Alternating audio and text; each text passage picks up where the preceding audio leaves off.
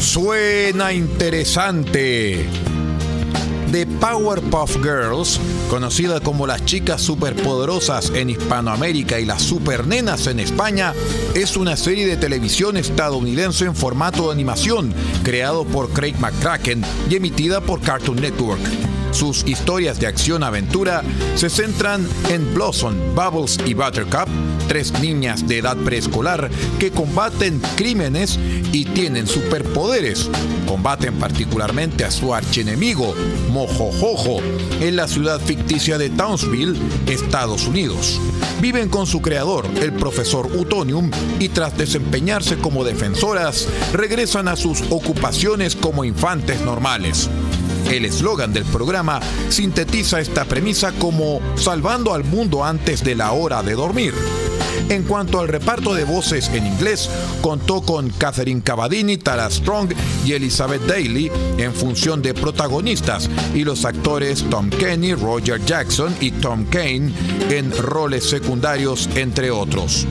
Craig McCracken concibió el proyecto en 1992 como un cortometraje titulado Hoopa Stew, mientras cursaba su segundo año en el programa de animación del Instituto de las Artes de California. Tras rebautizarlo como The Powerpuff Girls, Cartoon Network produjo dos episodios piloto que emitió dentro del programa What a Cartoon entre 1995 y 1996 debutó en formato regular el 18 de noviembre de 1998 como la cuarta serie en provenir del proyecto World Premier Toons y su emisión original finalizó el 25 de marzo de 2005. Comprende un total de 78 episodios, tres especiales y una precuela cinematográfica financiada por Warner Brothers que se estrenó en 2002 pertenece a la antología de Cartoon Cartoons y suscitó un amplio interés en público de varias edades, además de un auge de mercancías basadas en la consigna del poder femenino, tales como mochilas, juguetes, camisetas y loncheras.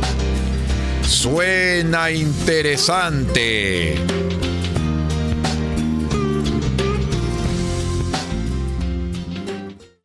Suena interesante. El doméstico de las escolas fue un elevado cargo militar en el imperio bizantino que se mantuvo vigente desde el siglo VIII hasta el siglo XIV. Originalmente este cargo representaba al comandante de las Scolae o los regimientos de élite Tagma, pero rápidamente la importancia del doméstico en las escolas o Scolae se incrementó. Hasta la mitad del siglo IX, sus titulares ocuparon la posición de comandantes en jefe del ejército bizantino, al lado del emperador. Sin embargo, en el siglo XII, esta función se vio eclipsada por la de megadoméstico y durante la dinastía paleóloga, que corresponde a los siglos XIII al XV, quedando reducida a una dignidad honorífica de nivel medio. Suena interesante.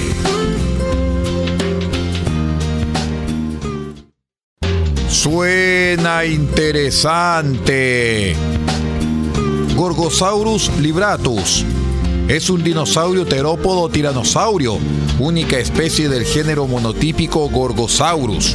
Vivió a finales del periodo Cretácico, hace 75,6 millones y 75 millones de años, durante la edad campaniense, en lo que hoy es Norteamérica.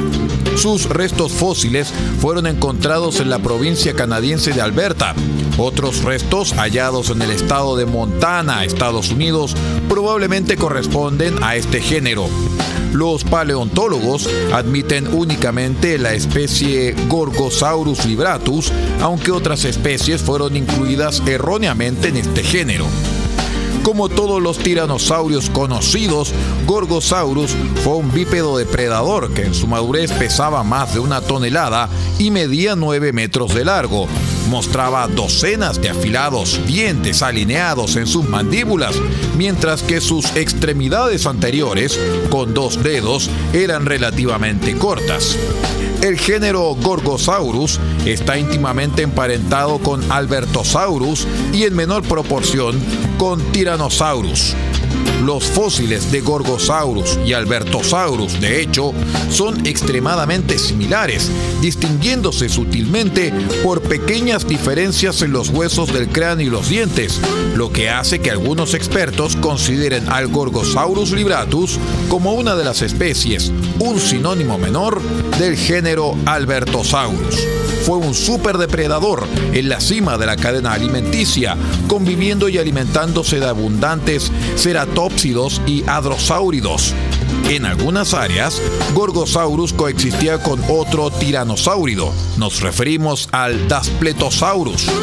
Aunque estos animales eran aproximadamente del mismo tamaño, hay evidencia de que existía una separación en distintos nichos ecológicos entre los dos. Gorgosaurus es el tiranosáurido mejor representado en el registro fósil, con numerosos restos de especímenes que permiten a los científicos calcular con exactitud la ontogenia, desarrollo y otros aspectos de su biología. Suena interesante.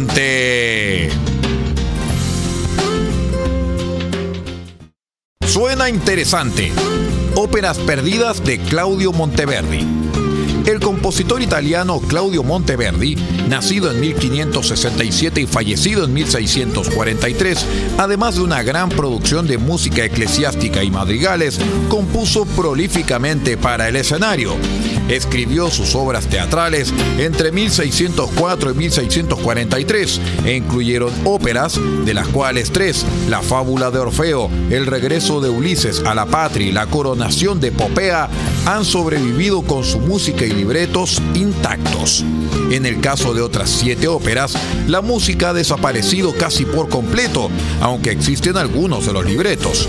La pérdida de estas obras, escritas durante un periodo crítico de la historia temprana de la ópera, ha sido muy lamentada por comentaristas y musicólogos.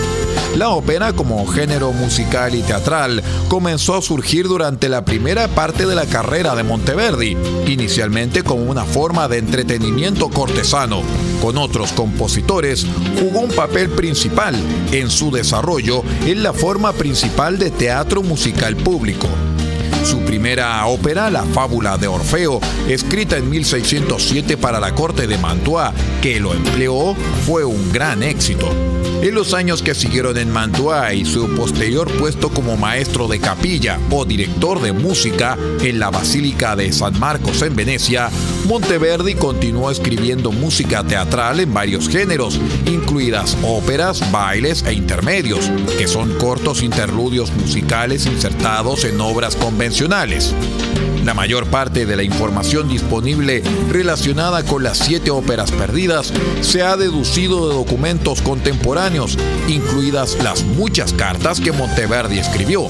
Estos documentos proporcionan evidencia irrefutable que cuatro de estas obras, La Ariana, Andrómeda, Proserpina Rápita y Lenoce di Enea con Lavinia, se completaron y se representaron en la vida de Monteverdi, pero de su música solo sobrevivió el famoso Lamento de La Ariana y un trío de Proserpina.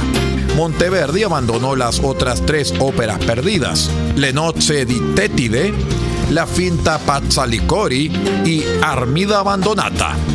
Se desconoce cuánta de su música realmente escribió.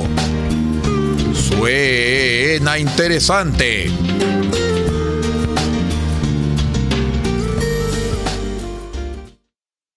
Suena interesante. Helen Bertha Amelie Riefenstahl, conocida como Leni Riefenstahl, nacida en Berlín un 22 de agosto de 1902 y fallecida en Peking un 8 de septiembre de 2003, fue una actriz, cineasta y fotógrafa alemana. Es considerada una de las figuras más controvertidas de la historia del cine. Sus críticos han catalogado su trabajo como propaganda del nacionalsocialismo, aunque para otros fue una cineasta innovadora y creativa, cuyas obras fueron explotadas con fines propagandísticos por el Tercer Reich. Nadadora y artista en su infancia, también estuvo interesada por la danza, aunque la abandonó debido a una lesión en la rodilla. Entró en la actuación después de ver un cartel promocional del largometraje La montaña del destino de 1924 Entre 1925 y 1929 participó en cinco películas exitosas. Se convirtió en una de las pocas alemanas en dirigir una película en la República de Weimar cuando en 1932 dirigió su propia producción, La Luz Azul o Das Blaue Licht ese año conoció a los principales dirigentes del Partido Nacional Socialista Obrero Alemán en un evento político en Berlín. En una reunión con su líder, Adolf Hitler, fue elegida para rodar las películas del partido, promesa que se materializó cuando los nazis llegaron al poder. Dirigió El Triunfo de la Voluntad o Triumph des Willens y Olimpia, por las que recibió atención y reconocimiento mundial. Algunos críticos consideran que están entre las películas propagandísticas más importantes y técnicamente innovadoras que jamás se hayan hecho. Sin embargo, su participación en las películas del Partido Nacional Socialista Alemán dañó significativamente su carrera y reputación después de la Segunda Guerra Mundial. La naturaleza exacta de su relación con Hitler sigue siendo tema de debate, aunque se sabe que existió una buena amistad entre ellos, sobre todo durante la producción de los largometrajes. Algunos críticos han argumentado que la complicidad de Leni Riefenstahl fue esencial para llevar a cabo la cuenta misión del Holocausto. Suena interesante.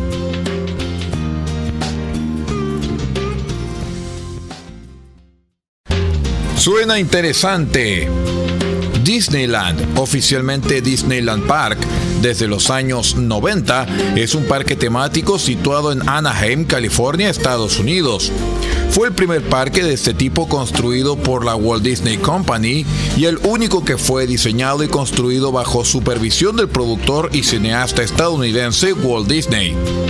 Debido a la precaria situación financiera en la que se encontraba su empresa de animación y producción cinematográfica a finales de los 40, Disney sugirió diversificar su modelo de negocios con la construcción de un parque de diversiones.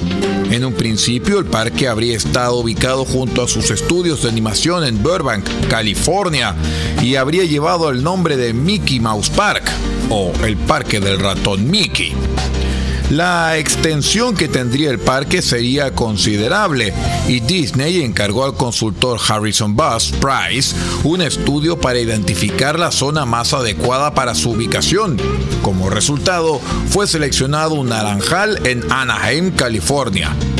Para inspirarse en el diseño, visitó otros parques de los Estados Unidos, así como de otros países, y financió el proyecto con su propio dinero y con fondos proporcionados por la editorial Western Publishing y por la cadena televisiva American Broadcasting Company, o ABC. Con esta última firmó un acuerdo para producir el programa de televisión Disneyland que le permitió promocionar el parque antes de su inauguración, factor que resultó primordial para su éxito. Suena interesante. Suena interesante. Historia de las artes decorativas. La evolución histórica de las artes decorativas transcurre en paralelo a la historia del arte en general, especialmente la arquitectura, a la que ha estado ligada usualmente la decoración y el interiorismo. Se denominan artes decorativas a todas aquellas actividades relacionadas con el arte o la artesanía, destinadas a producir objetos con una finalidad a la vez utilitaria y ornamental son por lo general obras realizadas con una elaboración industrial o artesanal, pero persiguiendo una cierta finalidad estética. El concepto es sinónimo de las llamadas artes aplicadas o artes industriales, también llamadas a veces artes menores, en comparación a las artes mayores o bellas artes. En cierto sentido, las artes decorativas es un término aplicado preferentemente a las artes industriales, así como a la pintura y la escultura, cuando su objetivo no es el de generar una obra única y diferenciada, sino que buscan una finalidad decorativa y ornamental con una producción generalmente seriada. Las artes decorativas incluyen procedimientos y técnicas como la cerámica, el mosaico, la ebanistería, la orfebrería, la clíptica, el esmalte, la taracea, la metalistería, el textil, la tapicería, la corioplastía o la vidrería. También a menudo engloba las artes gráficas como el grabado y la miniatura, así como algunas obras de arquitectura, pintura y escultura destinadas a la ornamentación y concebidas en serie, no como obras individuales. Suena interesante. Suena interesante. Canciones de España en el Festival de la Canción Eurovisión. El Festival de la Canción de Eurovisión nace en 1956 con la intención de unir a los europeos tras la Segunda Guerra Mundial. En 1961, la cantante Conchita Bautista fue la primer representante española en el festival que tuvo lugar en Cannes, Francia, con la canción Estando contigo. El festival también sirvió de campaña publicitaria del régimen del generalísimo Francisco Franco hacia el exterior para lavar la imagen del país. En 1968, la elección del catalán Joan Manuel Serrat fue fruto de controversia debido a su intención de interpretar la la la en catalán la organización de televisión española, controlada por el régimen, se negó a ello y él renunció a ir 12 días antes de que se celebrara el festival en Londres. Serrat fue sustituido por Maciel, quien consiguió la primera victoria española con la interpretación de La La La. Suena interesante.